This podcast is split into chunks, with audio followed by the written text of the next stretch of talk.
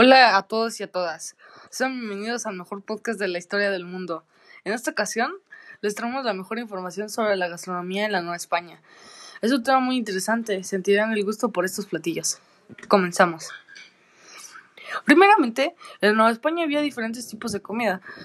Una de las más destacadas era la comida virreinal, la cual consistía en cochinata pibil, una delicia, chiles, chilaquiles verdes o rojos, las enchiladas y el mole.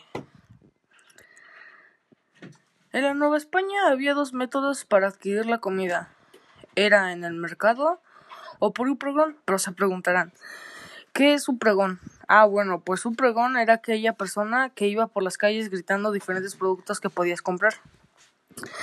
Hacer esto en la actualidad sería raro, ¿no? Algunas especies que se utilizaban eran el cacao, agua o leche, canela, anís, chile y el achiote. Algunos elementos de fusión de la gastronomía de la Nueva España eran maíz, cerdo, res, ave y especias. Dentro de todo esto también se incluían los postres de las monjas, los cuales eran limón de coco, buñuelos y elate.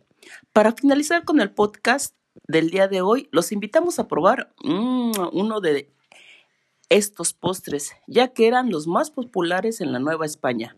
Mm, y les aseguro que no se van a arrepentir. Hasta la próxima.